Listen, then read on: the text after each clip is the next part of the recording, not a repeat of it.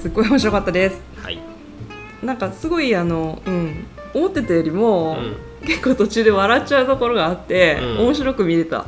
うん。まあ何が面白かったって殺人鬼がびっくりして心臓麻痺で死ぬっていうのは斬新すぎない？あの心臓はさあ奥さんに求められて、えうん。ちょっと心臓がねって言ってうん。残機を気にしてさあ断ってるけどやっちゃってうん。でも限界そこで迎えるんだ。って残機って。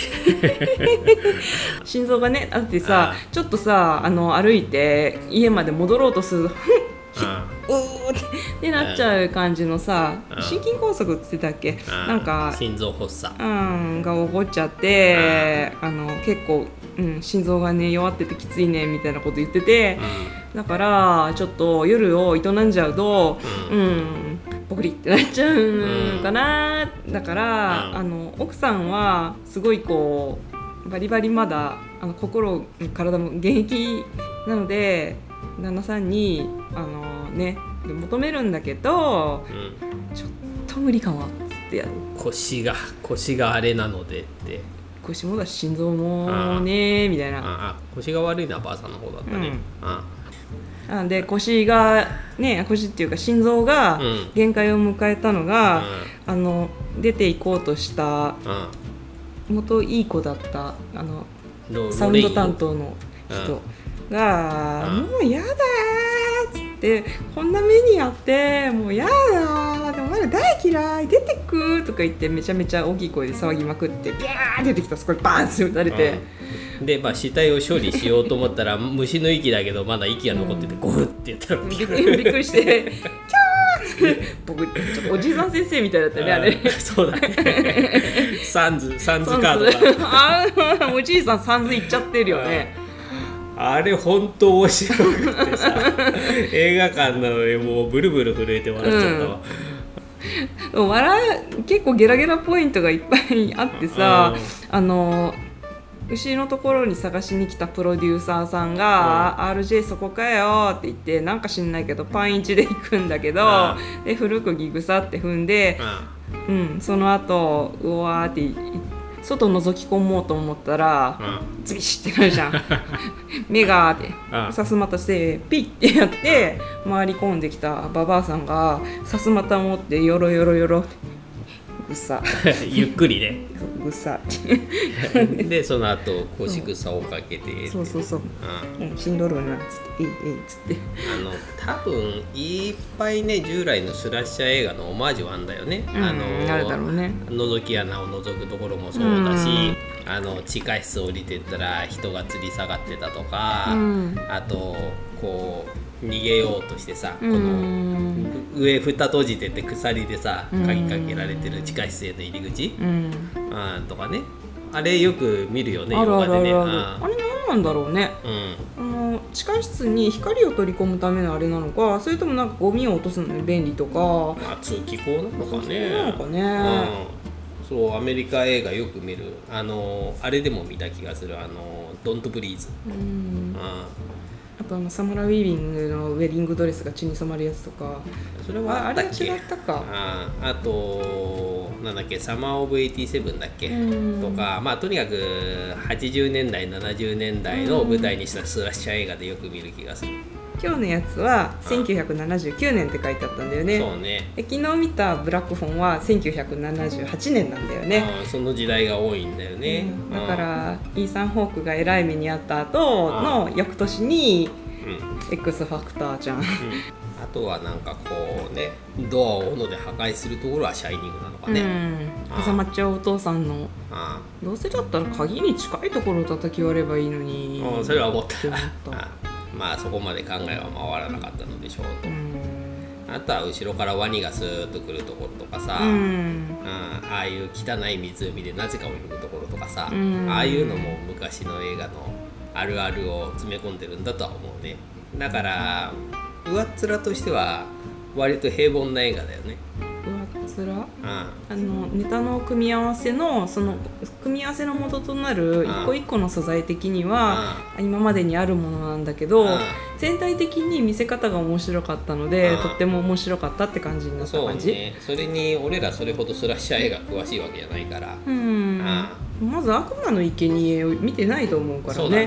見てい、ないね、うん基本の木みたいだからね。あなんか今パンフピーって見てたら悪魔の生贄が何やらって書いてあってあやっぱ見といた方があこういうのを見るときには参考になるのかもしんないなーって。うん、でもまあ根本的にグチャドロそんなに好きじゃないからね。うん。あわざわざ古いところこれが原点だって掘り下げてみようとは思わないかな俺は。うん。あまあ見れるけどね。あの今回も結構覚悟していったんだけどさ、うん。一番グロかったのは RJ が最初に殺されるとこでさあとはわりかしマイルドだった。あれさまた下品な言葉使っちゃって申し訳ないんだけど RJ さ、ババアさんにってたと思う？うん。うんまたがってどんどこどんどこって。あそれはどんどこどんどこの時はされてないと思うけれども、ううんん。その後あのー地下室でさロレインがさその多分前に来たヒッピーがいるんだと思うんだけど、下にぶら下がってるじゃない、うん。であそこでもうズボン下げられておにんにん出てたじゃない、出てたね。うん。だからまあ性的ないたずらはされてるのだと思う。それが生きてるうちなのか殺されてからかは分かんないけど。あのね基本的に暗いんだよね映像が。うん。でちょっとよく分かんないシーンが多かった。うん。うん。だんだんちょっとカメラの角度とかが入ってきてあここはどこなんだっていうのは分かるんだけども画面に入った瞬間はんこれ何の絵だって分かんないことがねちょくちょくあっまずさ開幕でた、うん。あの画面のサイズがちっちゃいのかなと思いきやどっか別の建物のさ入り口のところから本宅を見ている、あの絵から始まるじゃんうん。うんハエの音がブーンってなってて、でだんだんそこから出ていって、本宅に近づいていくとあの RJ の遺体今から思えば RJ の遺体があって、で中にとこって入っていく変なテレビが流れていますって感じになってて。だから本宅の向かいにその離れあれは離れなのか牛小屋なのかちょっと分かんなかったんだけど。いやあのー自宅と客に貸してる南部戦争の時、南北戦争の時に建てたっていう建物でしょどっか。あとは牛舎でしょうね。うーうん。ん本宅の2階があれか。ババアさんのドレッサーとかがあるうん、うん、ベッとかそういう感じかなって思ったんだけど、うん。まあ家の作りはよく分かんなかったね。うん。うーんまあ割とどうでもいいところです。地下室があるってことだけ分かってれば。あの人形とかいっぱい写してたのもなんかの映画のパロディなのかな。うん。パロディオマージュ。まあ気色悪いよね。うん。フランス人形みたいなのもさあああいうの。ーうん。あとは釘を踏むシーンも死ぬほどどっかで見たシーンだよね。その板に刺さった釘がさすんごい危ない状態で置かれてるのをカメラが映してうん。人が近づいてきて案の定踏むっていうのをさクワイエットプレイスとかでも見たしさ。そうなんだ。うん。私ね見てないんだよね。うん。クワイエットプレイスの前にもあーなんか釘踏むだろうなと思ったら踏んだよみたいなシーンを見たしね。よく見んのよあれ、あこれ今から組む釘みたいな感じおで約束お約束。でペッタペッタドンって。あねあれほんとめちゃくちゃ痛いから嫌なんだけどさ、うん。うん、その後ねあのすぐにあのババアさんに刺されて死んじゃったからどうでもよくなった。うんうん。目が目が。ズビシッってう早いなテンポがいいなって。ん、絶対目やられると思ったから そうなんだ。っていうかさあのー始まってからはテンポいいんだけどさそこに至るまでのさね撮影シーンとかがさちょっと長くなかった？いつスラッシャー映画が始まるのかなっていうのがさ映画の半分ぐらい、うん。50分ぐらいはさその薄気味悪い演出とエロだけでしょ？本番が始まるまでがなっげえなって思ったな。でもそこまでがあった上で途中でおばあさんの、うん。あのなんだっけ気持ちとかうん。人生とかと映画組の人たちのさ、うん。あれが画面半々でオーバーラップしていったりするのに、うん。説得力が出たりとかして、でさ前半のやたらと静かで、うん。時計の音だけとか、うん。ハエの音だけとか、うん。すごい静寂のねある映画で私は好きだったよ。うん。で後後半はガラッと毛色が変わって、意外となんかトントンとね、うん。そのスラッシャーホラーみたいなのが、ポンポンポンってなんか進んでいくなって思って、だから私は楽しく見た。あのうん。前半だらだらけてることなくて、あそそこはそこでうん。なんか、うん、嫌ないい雰囲気だなって思いながら見てたからね。よかった。うん RJ 君もなカメラの向こうは現実じゃないからとかほざいてたくせに自分の彼女がうん。映画に出たいって言い出した途端にうん。こう態度を変えるっていうのは覚悟は決まってないよね、覚悟っていうあかの人事に過ぎなかったんですな彼にとっては、一言っていうか、うあ。のーポルノ映画を撮るにあたって、うん。あの出演する人たちはビッチだけど、うん。俺の彼女はいい子だからみたいな、あそういうのがなんかいい子だからっていうか、ね。僕のね僕だけの彼女でいてほしいから、うん。みたいな面倒くせえやつだなって。うん。ね、僕のは高尚なフランスの前衛映画みたいなのを撮りたいんだみたいな感じでねどうのこうの抜かしてんだけどうるさいなって思いました。クリエイター気取りのね、ううん。まあああいう映画だとナード君はうん。あるタイミングまでは生き残るからそのパターンかなと思ったら、うん、まあ、いのいちに 死んだね。男の中では一番こう最初に死にそうなジャクソンさんムキムキのさあのボンバ兵ボンバ兵 男優さんね、うん。うん、が最後まで残ってたけど。彼とか基本的にさなんだろうああいう映画ってさ腹立たしいバカ大学生たちが殺される印象があるんだけれども、うん。あのポルノ映画の撮影クルーだけどさ、うん。みんな意外といいやつなんだよねジャクソンとかはさ「そううん。うんばあさん一緒に探してるよ。俺が絶対見つけてやるからな」とかさ、うん。あとは金髪ビッチさんはさ「うん。あのおばあさん大丈夫?」って私もおばあちゃんが言ったからこういうの慣れてるのよとかさ、うん。すごく優しくてみんないいやつなんだよ。うんうん、そうそう。意外とね。うん。まあその両方とも殺人鬼だとは思わなかったねババアさんだけかと思ってたからね。うん。あ両方なんだ。ってしかもそれぞれの理由なんだよね。ばあさんはさ自分が失った若さとかさ、うん。そういうものに対する妬みだったりとか、うん。うん。あとは老いた自分を見たくないって言われたことに対する怒りだったりするじゃない、老いた自分を見たくないって言ってたっけ？その RJ に抱きついてさ、うん。恋人にするように見てくれみたいな彼女にするように。ああ言ってたね、うんいや見たくないよって言われて、その直後に首プシって刺したじゃない、これねあ本音申しまして見たくないよね。あいや急にねあそんなこと言われましてもねってなるよね。あでまあババアさんはそういう理由でさうん。あの人を殺してておじいの方は、ううんちのばあさんに手を出したっていうことで殺してうちの妻を誘惑したヒッピーがとか言ってたじゃない？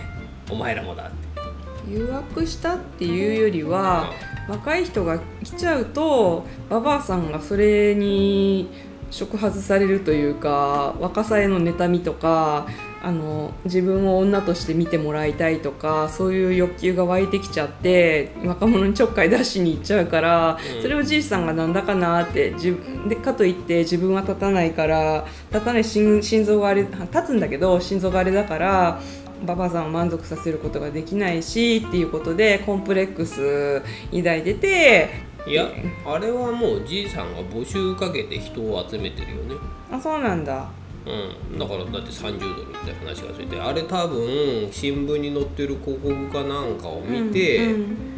ウェインがコンタクト取ったんだと思うんだよ。あ菓子屋として広告出たところにうん「もしもしお願いしたいんですけど」って言って、であの行ったはいいけどそんな大量に来るなんて聞いてないよって言ってそうそう。あと前のヒッピーとかいうのうん。もそれで来たんだと思うから、うん。おびき寄せて殺してるよあれ。ああなるほどね。そうなんだよ。だから初めっからある程度そういう目的で寄せてるとしたら本当にねうちの妻を誘惑したなんてのはすごく理不尽な 怒りなんだけど。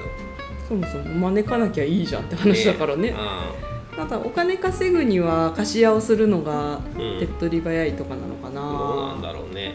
わかんない。あの畜産もやってそうだけどね。でも今までかなりの数あのワニ池に放り込んでるよね。うん。だいつもの通り放り込んどきゃいいってとか言って車なんかこう沈みきれてない車とかもあったもんね。あれは前日談で沈んだやつだったりしないのかな。前日談といえば最後にパールっていうね、そうそうそうそう あれ本当に作るのか分かんないけど、うん。そうあの車の得体が知れなかったから、うん。その過去編でね、うん。沈んだシーンとか出てくるのかなってちょっと思ったのよね、うん。うん。ただうん十年前だからそれにしちゃ車は新しかったね、うん。うん。ちょっと前に来たヒッピーの乗り物を証拠隠滅で沈めたのかもしれないし。ちょっと沈みきってないんですみたいな、いやしかし目が覚めたらさベッドの横にババアさんが裸で入り込んで肌めっちゃ撫でてましたっていうのはそりゃ叫ぶよね、うん。あれがこの映画で一番怖いシーンだよね。もう絵面としては梅津和夫先生の映画になってるねキャー！あの顔ね、うん。まあ、あのマギシーンがあれですよ、うん。ね、まああの粉でねあの威勢つけてたうん。人ではあるけどさ、ううんん、私はセックスシンボルって言ってねありのままの自分は愛されないか受け入れられないからって、うん。はったりかわさなきゃダメって言って、粉吸って、でテレビで演説してた宗教団体の人の娘だったわけじゃんうんマキシーン、うん、あの伏線とオチは何か意味あんのかね？正直だからって思っちゃったね。うん、よくわかんないんだよね、うん、うちの娘もよからぬやからにこういくるめられて出て行ってしまってそれは悪魔の仕業的な悪魔はあかんよという演説アジテーションの中でのうん。あれだったけれどもあれはちょっとよくわからなかったね、うん。うん、何の伏線で何がしたかったのやらっていう、そうだね、うん。これはそういうホラー界隈の素養が足んないせいでこういう風になってるのか何なのかがよくわかんないな、どうなんだろうね。最後にマキシーンの顔がバンって出てきた時に顔にあざというか、うん。なんかそういうものが見えたような気もするんだけれどね。なんか最初からそうだったよね。なんかあの右の目の側だけやたらとそばかすがあるんだよね、うん。あざっていうか。うん。化粧で隠してたのかうーんわかんない。ななんか眉がないぐらい化粧が濃かったじゃない？うんでもなんか、あのー体すごい綺麗だったね。全裸にオーバーオールのうん。あってブーツしてるのすごいうん。可愛いかっこいい綺麗だなと思った。オーバーオールね。でテクテクって歩いてて、うん。池のところでおもむろに脱いで「おーよ」って感じ。ズうん。ボンね。なんかオーバーオールを着てるとねポルノ女優というよりは子供みたいに見えるんだけど。うん。うだから妹ちゃん役でってことで出てるんだけど、っていうね。んファイナルガールになるのは RJ の彼女かなと思ったんだけどねロメイン。うん。そんなことなかったね。うん。ゆドアでシャイニングになってうん。指をね、うん。あの叩き折られたところで、この子じゃなかったかって感じにはちょっとなったかな、うん。うん。泣きシーンが勝者でしたか。うん。本当にもうあんなババアさんがさ全身血まみれでね、横に寝てたらなんか相当匂いそうなんだけど、RJ のさ吹き出す血でさ車のヘッドライトがだんだん赤光になっていくところとかね。面白かった、うん。真っ赤になった後、うよんそうー踊るのね。君がこれをしてくれたら私はあれをしてあげるよっていう踊りを。まあ昔ねうんあの戦前はダンサーだったから、みんなあみんなっていうか夫は私のことを見て何でもしてくれたわとかなんか言って、うん。あのその頃の良かった頃のもう一度みたいなの忘れられないっていうかでもなんでそこで踊るってなったけど。何これあとはおじいとおばあの濡れ場がさ、うん。ベッドの下に隠れてたら上で始まっちゃった時の激しいんだよね。あれほふ前進で無事逃げられてよかったね。ねえ。あれはちょっとパラサイトの時計回りのシーンを思い出しちゃっ時計回りで。た上で始めないでください。なんか潜伏してたらはおっ始まっちゃったんだけどみたいなねでなんかババアさんはそのマキシーンに何らかのシンパシーというかうん。何かを感じてたみたいだよね、うん。うん、あの子はいいわみたいなこと言ってたけどさ、あれもなんかね続編というか前日なんでそういううん。通じるようなものが出てくるのかね。ねパパール？あのおばあさん。うのなんかお話っていうか、うん。エピソードありそうだよんね、うん、でもまああそこでポストクレジットがあると思わなかったからさ、うん。エンドロールの途中で立っちゃった人はもったいなかったね。エンドロールの時もそうだし、うん。あとあの翻訳佐藤恵子って出た後にさいきなり始まるからそうそうそうそう。あもう終わんのかなって荷物を触りかけて目離してる時ででーんっつってうん。ねあのー時間がバババって戻っていって、え？ってなっておうおう見なきゃっつってうん、あれは不意打ちだったわ。ねびっくりしたよね、サプライズだなーってうん。うんなった。うん。本当に作るのかな？えわかんない。なんかこう作るか作らないかは未定だけどそういう予告を入れるっていうのがうん。B 級映画の約束だったりするのかなとか、うんそんな気がする、うん。そういう昔ホラーのうん。お約束、ん。最後のシリッチョにうん。あのスピンオフ昔の話とか、うんまあ、あるいは別の企画のね、うん。うん、CM が入ると、入るみたいな。うん。ちょっとそのブラインドハウスのさ、ね。やつとかをちょっと思い出したかな。うん俺もそう嘘予告ね、うん、うん、間違えては実際に作っちゃったけど、うん、こういう、うん、昔のちょいここんぐらい昔のなんか、お作法というかさ、うん。テンプレがあるんだろうなと思った、いかんせんあんまり詳しくないんでう、ん。でも笑いながら見れたんでよかったっすよ一番グロかったっす。何かな？一番最初牛が引かれてあのあ確か車のライトのところにモツがついて、うん。でぐにゃぐにゃんとあったところで、うん。マキシンがそれ見て「ウェー」っつってて、うん。であの処理の人がショベルでザッパザッパってこう、俺はその肉塊を車が引き潰すシーンが嫌だなって思ったんだけど、あれ最後のババアさんの顔を引いたところに繋がってんだろうね。初めがそれで終わりもそれみたいなそ感じんな感じそんな感じ、うんあんな状態でババアさんに助けてって言われてもねうん。無理だよ、うん。そんなに散弾銃の反動ってすごいんだねって思ったけどね、あれってあの反動でうん、なんか腰が弱いのでうん。飛んでっちゃった感じ、そう。別にガチってなってここで暴発したとかじゃなくて、うん、反動でこけただけだと思う、えうん、そんで腰を言わしちゃった、うん、だからとどめを刺さなくてもよかった気がするんだけどね。そのまんま放置して警察に 捕まえさせればよかった気もするんだけど。ーね、まあそこはあの一番やばいやつをうん。車の車輪で引き潰すっていうのが、うん。い一種のカタルシスなのかなって。まあね。でもなんだろうな殺人鬼から救われた安堵感みたいなのはさ、うん。ホラー映画なりのカタルシスな気もするんだけどあんまりなかったそんなにマキシーンが死にそうに思えなかったから。あやばいやばい殺されちゃうってならなかった、うん、だって途中であの子はいいわって言ってたし。結局その X ファクターってのは何だったのかね。特殊な才能みたいな。うん。って言ってたのは、何だったんだろう。まあ今後何かで明かされるのかもしれないねヒロイン力かな。ヒロイン力。そう映画のスターになりうるヒロイン力かもしれないし、うん。ババアさんが何かを見出したそれも X ファクターなのかもしれないし、こういうスラッシャー映画みたいなのでうん。なんか生き残るヒロインうん。に携わってる能力の言葉なのかな、X ファクターって、どうなんだろうね。X ファクター持ちは。そういう用語があるのかねかねだから「エイリアン VS プレデターで」うん。なんか途中におもむろに飛んできた手裏剣で壁に打ちつけられて死んじゃった子は X ファクターなかったんだよ。なかったね。君あのシーン好きだよね。俺も好きだけど「えー!」って。走り出した。らドコッてと思ってたこんなタイミングで死ぬんだって思って、うん。ヒロインとはって思って頭抱えちゃったからね、まあ反響欄になって叫んで走り出した人は死ぬっていうのはね今回のロメインもそうだったしさ、ロレインか。ロレイン。ロメインはレタスはね。レタスだね。うん。うん。だから最後まで登場から死亡フラグなのかわかんないけど何度もピンチがありつつ、うん。ワニからもワンチャン避けてたし、そうね。うん、何かしらこう危機を退けて、うん。最後まで生き延びるうん。勝利できる、うん。映画に勝利できる能力を持ったその能力こそが X ファクター。うん、あるかもしれないね、うでとかでもさ最後にさカメラを見つけてさ、うん、何を撮って撮撮れてんだろうにあー。とかなんかタチの悪いホラー映画に違いないみたいなこと言ってたけどさ。うん。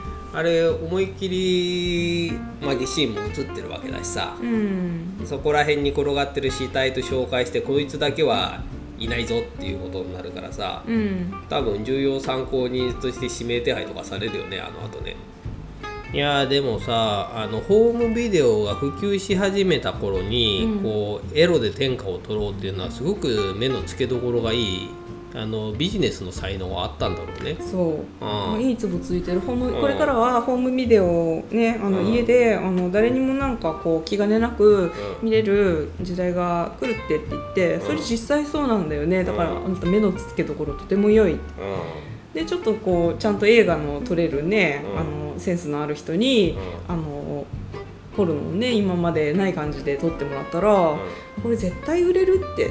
で最後履いてたロレインちゃんのちょっとこうもう素人さんっぽいパンツとか、なんかなかなかいいツボついてんじゃないの？みたいな。うんうんいやそのエロのツボの話はいいんだけども ビジネスとしての目の付けどころは、うん。うん商売の才覚はあったんだなっていう、うん。その単にでかいこと言ってる。プロデューサーさんのうん。やってることのはいい線いってたね、うん。多分ね歴史をたどってみたら、日本の話になっちゃうけどベータに VHS が勝ったのっていうのは、エロビデオが充実したからっていう話もあるしさ、うーん全裸監督。全裸監督。今回のポルノさうん「金髪美女」うん。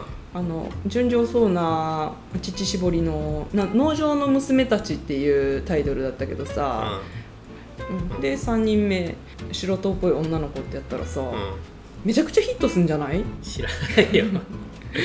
そのアメリカのポルノ事情とかわかんないしさ。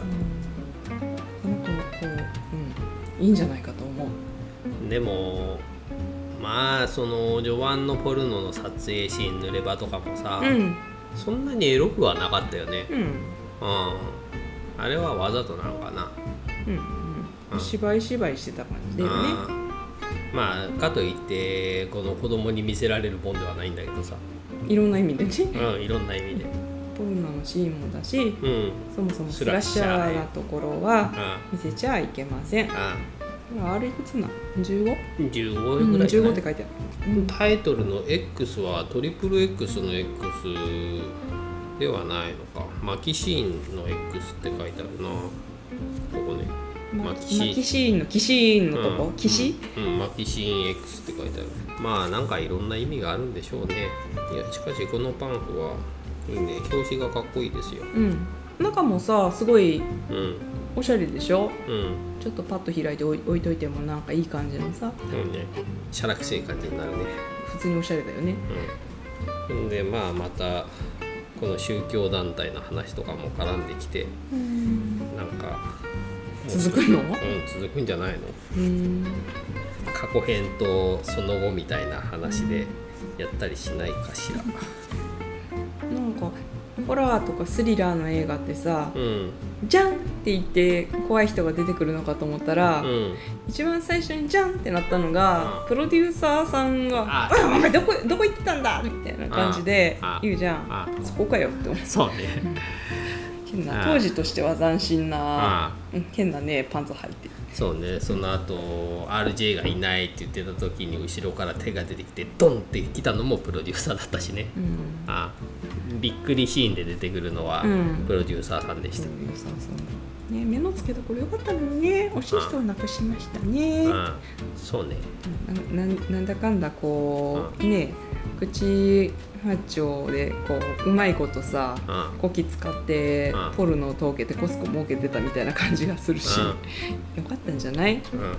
トライデントでグッサってまあそんなにあのおどろおどろしい感じじゃなかった。んでねスプラッタホラーって聞いてたからうん。なんかもっとすごい怖いのかなって思ってたけど、そんなでもなかったね、うん。意外とね。うん、助かりました。うん。うん。いや苦手なら見に行くなっちゅう話なんだけどさ。ああまあ A24 だしうん。ちょっと見ときたいなと思って。いまだに A24 のことをちゃんと把握してないけどなんか怖い感じのをうん。よく作ってるような会社って思って制作会社なの？うんヘレディタリーとかがそうそうそう。ミッドサマーも？ミッドサマーもそう。だからあれだね。あのライトハウスもそうだから見ときたいんだよね。ライトハウス。うんあの軍軍人さんみたいなの2人写ってる表紙のやつそうで白黒で東大に。ああれも私見たい。あれ私見たい、うん。うん。ライトハウス見たい。うん。怖そうだけど。なんかサブスクに来てた気がするうん来てる来てる。うん、まあでもちょっとホラーじゃないの一回間に挟みましょうね。ねちょっとね。うん続きすぎちゃったから。大きすぎちゃったね。プレスリー対ミラー男と、うん。うんブラックホーとこれとね。これブラックホーンの後にうん。X ファクターだったのよかったかもしんない。まあタイプの違うホラーだしね。うん。まあ X ファクターの方がホラーとしては私こっちの方好みなのでその後にブラックホーン見たら、ん。いやいやよ弱が弱いかなってちょっと思っちゃったかな。うん。俺は最初の話に戻るけれども、うん。心臓発作のとこで爆笑できたから 万事 OK ですよ、うん。うん。笑うよ笑うわ。な、私はあの赤いおばあさんが踊るシーン。とこさすまたでいいってつくとこでいいって。どうすってどうすって。埋め埋めよって埋めたれ埋めたれっつって。あ楽しい映画意外と楽しいうん楽しい楽しいと言いたくないんだけどもまあちょっと笑っちゃったからな。